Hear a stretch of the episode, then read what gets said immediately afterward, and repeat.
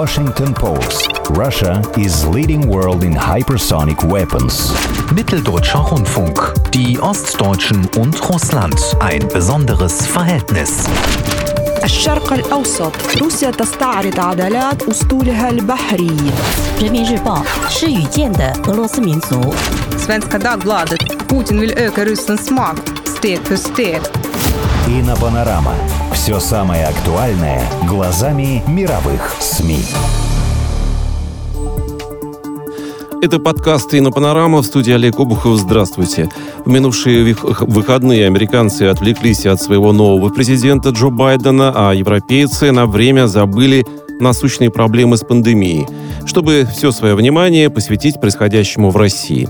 Как освещались российские протесты за рубежом, солидарны ли читатели с точки зрения официальной прессы, выясняем вместе с редакторами ИНОСМИ. И у нас в гостях Яна Наумова. Добрый день. Добрый. Наталья Парамонова. Здравствуйте, Наташа. Здравствуйте. И Иван Кужинов. Здравствуйте, Иван. Приветствую. Ну вот Евросоюз озабочен ситуацией с задержаниями на акциях в поддержку Навального в России, пишут европейские СМИ в Госдепе США и МИД Великобритании. Призвали освободить всех задержанных. С аналогичным заявлением выступил МИД Канады. Чем пестрили американские СМИ? Иван сделал подборку. Иван, с чего начнете? Да, но надо сказать, что освещение в американских СМИ акций протеста в России в поддержку Навального происходит на фоне обсуждений беспорядков в самих Соединенных Штатах и, э, прежде всего, захвата Капитолия сторонниками Трампа накануне вступления в должность 46-го президента США Джо Байдена. А, И, то есть, журналисты волей-неволей проводят сравнение между ситуациями, сложившимися в России и Соединенных Штатах. Ну и понятно, что чаще всего по традиции обстановка в нашей стране подается в сугубо негативном свете, тогда как приход к власти Байдена – это исключительно победа американской демократии. Во всяком случае, так, такая трактовка дается в американских СМИ. Хотя именно в Америке последние события продемонстрировали и глубочайший раскол в обществе, и попытку демократов заткнуть голоса своих оппонентов-республиканцев. Ну и тут уместно вспомнить и о судьбе таких разоблачителей, как Джулиан Ассанж и Эдвард Сноуден. О них мы поговорим ниже. А, так что вот эти протесты в России оказались прекрасным поводом для Америки отвлечь внимание от своих внутренних проблем. Эдакое медийное око Саурона поворачивается на восток. И заняться любимым делом. Как же без этого вмешиваться во внутренние дела и учить э, другие страны демократии. Ну и вот, э, как вполне точно охарактеризовал, на мой взгляд, э, как американские СМИ освещают события в России, обозреватель болгарского издания «Дума», а заодно объяснил, почему, по его мнению, акции протеста не получили той массовости, на которую рассчитывали их организаторы в России и за рубежом. Это совсем не удивительно, пишет он. После серии цветных революций, организованных в США на постсоветском пространстве, россияне окончательно убедились, что ту же участь готовят и для их страны. Это будет означать возвращение к ельцинскому хаосу и нищете 90-х. Это будет означать, что западные акулы бизнеса вернутся в Россию и присосутся к ее богатствам, а потом бросят ей крохи собственных благ. Протесты раскрыли и пагубную роль Соединенных Штатов, продолжает он. Их посольство в Москве не только опубликовало карту маршрутов протестов, но и вбросило информацию о походе на Кремль. А что, если бы посольство России в Вашингтоне поступило бы также в связи с событиями 6 января против Капитолия? Раз Соединенные Штаты так волнует Навальный, почему они продолжают преследовать Джулиана Ассанжа? Раз они кричат о свободе слова, почему они хотят судить его за его же откровения. Почему в своей собственной стране они надели намордник на Трампа, на тысячи его сторонников и все нелиберальные мысли. Ну, такие риторические вопросы. Ну, а практически все ведущие американские издания не обошли стороной это событие, я имею в виду протесты в России. Это и Вашингтон-Пост, и Нью-Йорк Таймс, они отметились редакционными статьями. Плюс Нью-Йорк Таймс еще и предложил мнение лауреата Пулитцеровской премии, это престижная премия, напомню, по литературе, журналистике Бретта Стивенса. Нью-Йоркер опубликовал репортаж своего московского корреспондента Джоф, Джошу Яффе и откликнулась на события известный колумнист Маша Гессон. И со всеми этими материалами вы можете познакомиться на сайте и на СМИ. Любопытно, что тональность американских изданий консервативного и либерального толка при освещении событий в России различается. А начнем мы вот как раз с Бретта Стивенса из «Нью-Йорк Таймс». Вот он как раз сравнивает положение дел в Соединенных Штатах и России и дает советы Байдену, как продвигать демократию за рубежом. Что историки 30 лет спустя сочтут самым знаменательным событием января 2021 года? Что банда мятежников штурмовала Капитолий или что Алексей Навальный героически вернулся в Москву, несмотря на немедленный арест. В широком смысле эти два события говорят нам об одном и том же – будущем свободы. По одной из версий будущего, штурм Капитолия знаменует момент, когда силы антилиберализма, массового насилия и дезинформации, а их во многом разжигает и финансирует, обратите внимание, российское правительство, достигли на Западе критической массы. По другой, нападение запомнится как историческая аномалия на фоне восстановления свободы в тех местах, где она когда-то казалась навеки утрачено не только в России, но и в Китае, Иране, на Кубе, в Венесуэле. Как Джо Байден может подтолкнуть историю ко второму сценарию, проводя внешнюю политику, которая ставит на первое место диссидентов. Диссидент имеет для Соединенных Штатов стратегическое значение. Диктатуры, которые больше всех угрожают свободному миру, слишком сильны, чтобы их свергнуть военным путем. И вряд ли они когда-нибудь решат сдерживаться, даже достигнув экономического процветания или с приходом реформаторов изнутри системы. Кому действительно по силам свергнуть диктатуру, так как это заслуживает доверия внутренней оппозиции, которая подогревает народный гнев своими разоблачениями, издевками и героическим вызовом. Происходящее сейчас с Навальным вполне вписывается в эту историю. Внешняя политика, ориентированная на диссидентов, немедленно возродит нравственное лидерство Соединенных Штатов, которое разбазарил Трамп. Ну, а вот, например, статья из The Hill, в принципе, написанная в таком же духе, написанная во вполне себе таком либеральном ключе. Главная мысль состоит в том, что Соединенные Штаты имеют право и должны вмешиваться во внутреннюю политику других стран, особенно когда на кону стоит не больше, не меньше, как судьба демократии в России. Забавно вот у них здесь получается. Они всегда считают, что Соединенные Штаты могут вмешиваться в политику любой страны, а когда начинают вмешиваться, ну, условно говоря, как они в их политику, тут уже начинается... Значит, риск. Да. Да. После того, как в Москве задержали Навального, перед новой администрацией Байдена встал серьезный выбор стратегии в отношении Кремля. В сложившейся ситуации новый подход Соединенных Штатов подсказывает сам кризис вокруг Навального. Он заключается в недвусмысленной поддержке российского народа, который все настойчивее требует верховенства закона, политических свобод и экономических возможностей. Последние 20 лет президенты Соединенных Штатов на внутреннюю политику предпочитали не обращать внимания. Вместо этого они продолжали сотрудничать с Кремлем по вопросам, предоставляющим стратегический интерес. Там борьба с терроризмом, сокращение ядерного оружия, ну и так далее. Ну и из такого отношения яствует разочарование Вашингтона в перспективах демократии в России, то есть э, американские... Ну, это, в общем-то, да. неудивительно и не ново, можно да. так сказать. После хаоса 90-х многие на Западе были готовы признать, что, возможно, русские попросту предрасположены к деспотизму в силу своей культуры и истории. Ну, такая обычная русофобская фраза. Угу.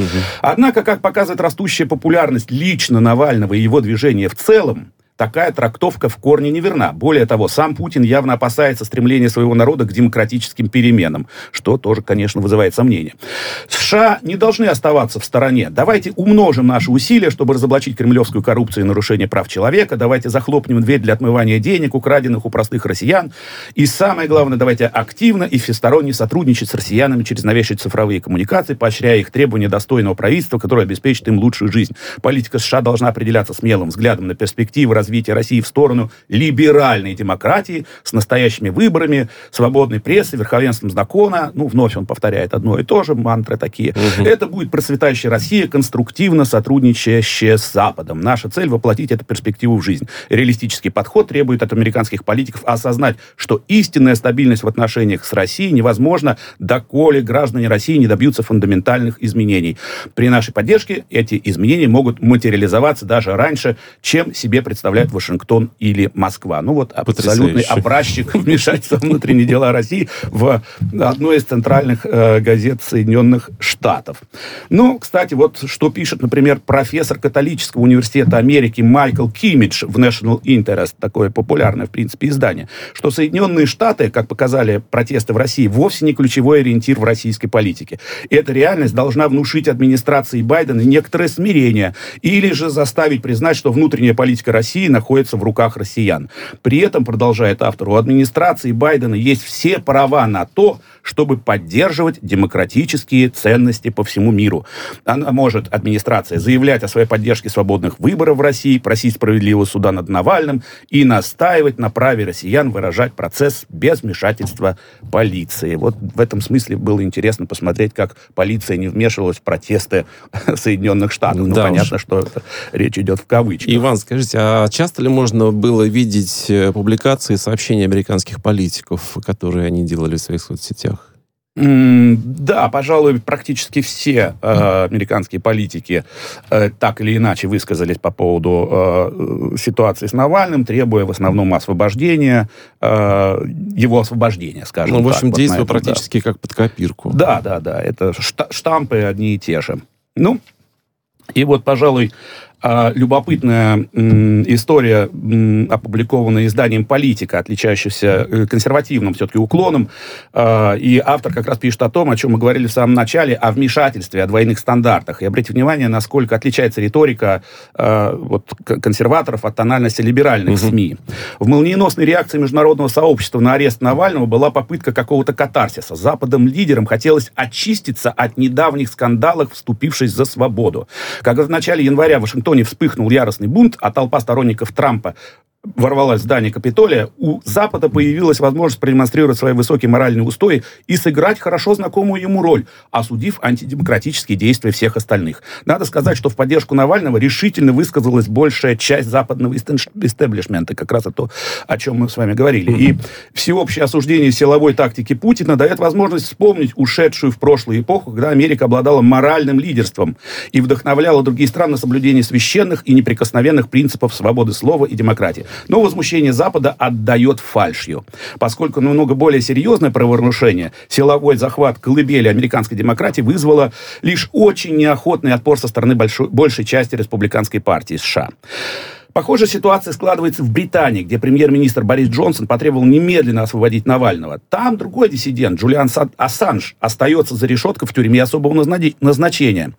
Единственное преступление Ассанжа заключается в том, что он унизил власть имущих, и тем не менее британское правительство отказывается выпустить его под залог. Еще одним образцом западного лицемерия стал Эдвард Сноуден, разоблачивший программу слежки за американцами, проводимую АНБ в духе произведений Оуруэлла. Сноудену грозит пожизненное тюремное заключение, если он вернется в США.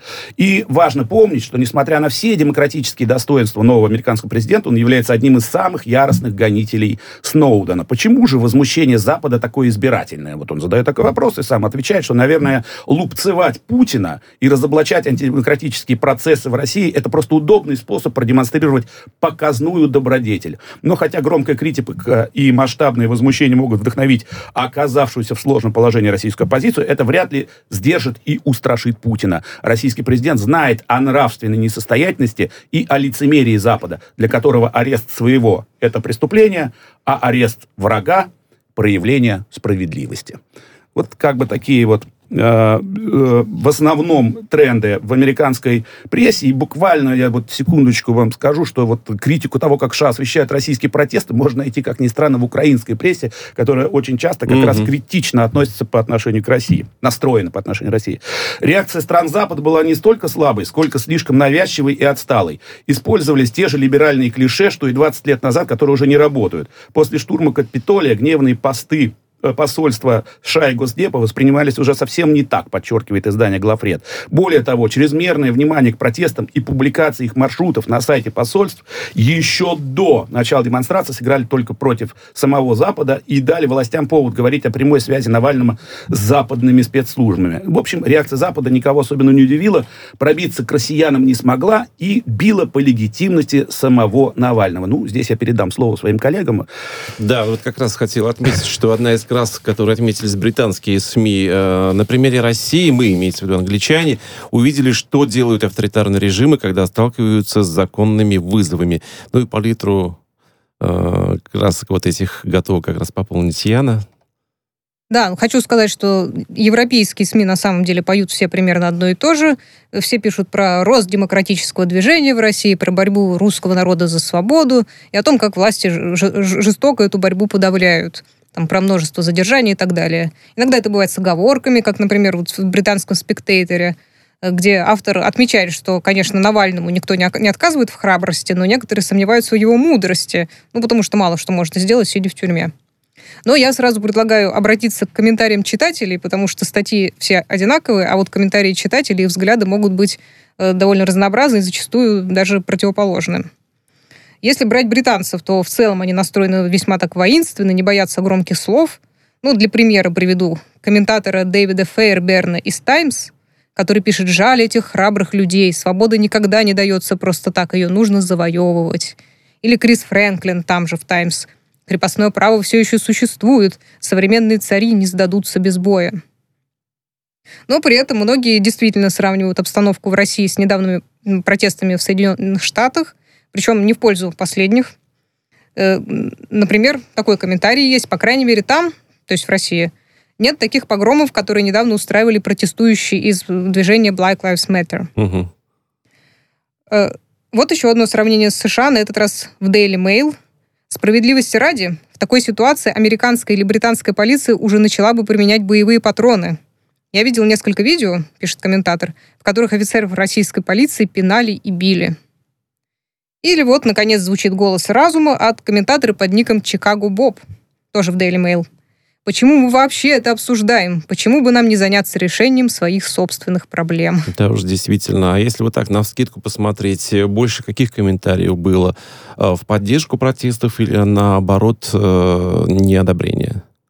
Ну, больше, конечно, в поддержку, больше комментариев, которые согласны с авторами статей, но комментарии неодобрительные вовсе не единично. Угу. Ну и э, французские и немецкие читатели, да, э, что можно про них сказать? Я знаю, что, допустим, французские СМИ, э, ну как бы подытоживая, писали такое, э, что изменился социологический портрет участников митингов. Э, другие говорят, что уровень популярности Навального, цитата, возможно, и растет, но по-прежнему недостаточно высок. Что бы это могло значить, интересно? Э, да, про это многие писали, кстати, что митинги помолодели, что российская молодежь меняет э, свои ориентиры, вот, кстати, не французский, а, по-моему, в шведской газете было такое замечание, что русские молодые люди даже перестали пить водку, и уж теперь они точно перестанут поддерживать Путина. Но, но это, вероятно, чаяние автора статьи. Это, конечно, приятно слышать, но, как правило, если э, посмотреть, какие советы давали тем людям, которые собирались пойти на протесты, ни в коем случае было сказано не брать с собой спиртное. Возможно, именно это и сыграло свою роль. Да, ну если говорить о французских СМИ, можно для примера взять газету «Фигаро», например, там тоже, так же, как и у британцев, э, совершенно полярные мнения. Э, для примера, вот некий Ахил пишет, что если бы Навальный был пустым местом этих, протест, э, этих арестов, простите, не происходило бы, режим угу. боится, что российский народ наконец проснется. А вот другой комментатор, Эдмон, подходит к делу с другой стороны и задается таким вопросом. А журналисты «Фигаро» могут мне прояснить один момент – во Франции нужно получать разрешение на акцию протеста вот, или вот. нет? А если акция не разрешена, она незаконна? Почему же должно быть иначе в России? А участники незаконной акции протеста нарушают закон. Собственно Или... говоря, и задержания это были в основном лишь потому, что были незаконные акции, были незаконные, э, незаконная агрессия в адрес представителей правоохранительных органов, э, вплоть до того, что там э, были, скажем так, э, с иным мнением по поводу Навального да, в этих акциях, и все прекрасно видели, как к таким людям относились и что с ними делали. Практически э, начинали моментально, не знаю, там, избивать. Ну, да, это не уклонилось от внимания иностранных читателей, кстати, про это тоже пишут. Или вот еще один француз вообще призывает э, не совать нос в чужие дела, подобно британскому читателю, которого мы раньше упоминали. Пишет так. Россияне сами себе хозяева, как и американцы. Как это по-французски влезать в чужие дела, да еще и поучать? Мы присвоили себе право учить других демократий с 1789 года. Навальный разберется с Путиным, это их дело. И, возможно, некоторые народы, продолжает он, освободившиеся от своих диктаторов или предполагаемых с нашей точки зрения диктаторов, впоследствии были разочарованы, например, Ливия. Любопытные заметки. Э, и эм, еще, в принципе, на фоне вот тех э, сообщений, тех комментариев, которые мы видели в западных СМИ, э, в американских, европейских, было бы, конечно, еще любопытно почувствовать, как турецкие СМИ на все на это реагировали. Я знаю, что Наталья как раз за этим следила. Да, я следила, я вообще следила за тем, что пишут ближневосточные СМИ по этой теме. И надо сказать, что мало чего писали. А, вообще по теме протестов а, в Москве, вообще в России, они прошли так по касательной.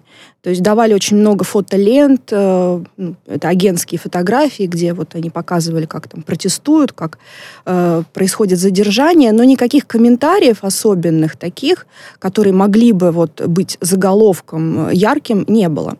Единственное, что турки, они а, пристально, естественно, следят за тем, что происходит в России, особенно оппозиционные издания турецкие, которые не согласны с политикой Эрдогана и часто его критикуют, и критикуют за сближение с Россией, э, критикуют, ну, вообще за любые действия, которые он... Все, что не сделает, все, все не что нравится. не сделает, да, естественно, все не нравится, но на то они и оппозиционные СМИ. И вот э, одно издание известное, это рупор основной оппозиционной партии Турции, оно опубликовала статью под заголовком э, следующим. На фоне протестных акций против ареста Навального утверждения о дворце Путина еще более накалили обстановку. И вот тут я подумала, что ну вот, наверное, что-то интересное угу. написали, что можно будет перевести и, ну, как бы обсудить. На самом деле нет. То есть начал автор очень хорошо, в духе оппозиционного издания – вот. А потом он размышляет по поводу того, а кто, собственно, вышел э, на эти акции протеста, видимо, рассматривая фотографии многочисленные, которые появлялись вот, э, про, про, просто практически во всех ближневосточных э, средствах массовой информации. Он делает вывод, что большинство это молодежь. Сегодня 20-летний россиянин, который вот вышел поддержать Навального, не помнит 90-е и более восприимчив к риторике о переменах. Они хотят перемены, но не помнят э, ни прошлого, не пытаются как бы спрогнозировать будущее. Поэтому не случайно сторонники Навального это преимущественно молодежь, вот, которая не помнит тех лишений, которые э, испытывали их родителей, и они вышли просто для того, чтобы поддержать какого-то лидера, э, за которым они готовы пойти, а на самом деле это просто такие, э, ну, такая масса э, молодых людей, которые, у которых огромное количество энергии, это делает вывод автор.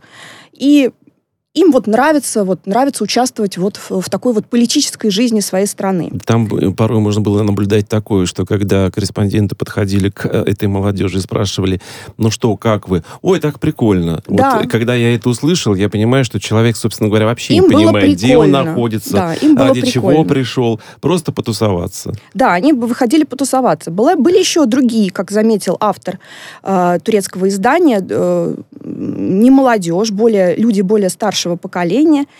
И вот он, видимо, присматриваясь к тем, кто же эти люди, э, сделал такой вывод.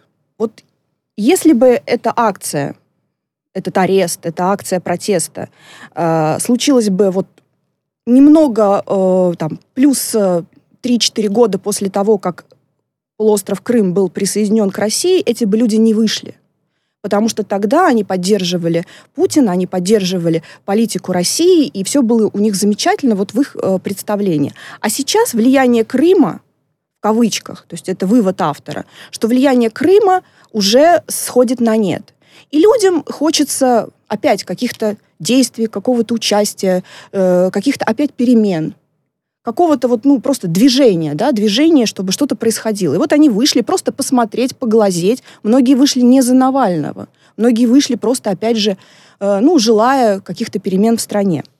Какой основной вывод автора, а, который начал с эфемерного этого дворца Путина и ареста Навального, он делает вывод, что тезис «российский народ против Путина» не соответствует действительности – это абсолютно не так. Российский Все это придумано, народ навязано. за Путина, да. А те, кто вышел э, вот на, на эти акции протеста, и те, кто был задержан, и по делам им, потому что они действительно нарушали закон, это люди, которые просто хотят каких-то изменений в стране.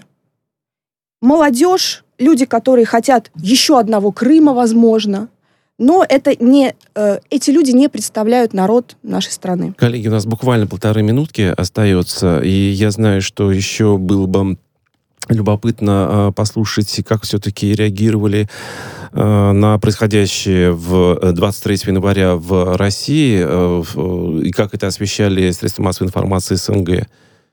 Есть что-то?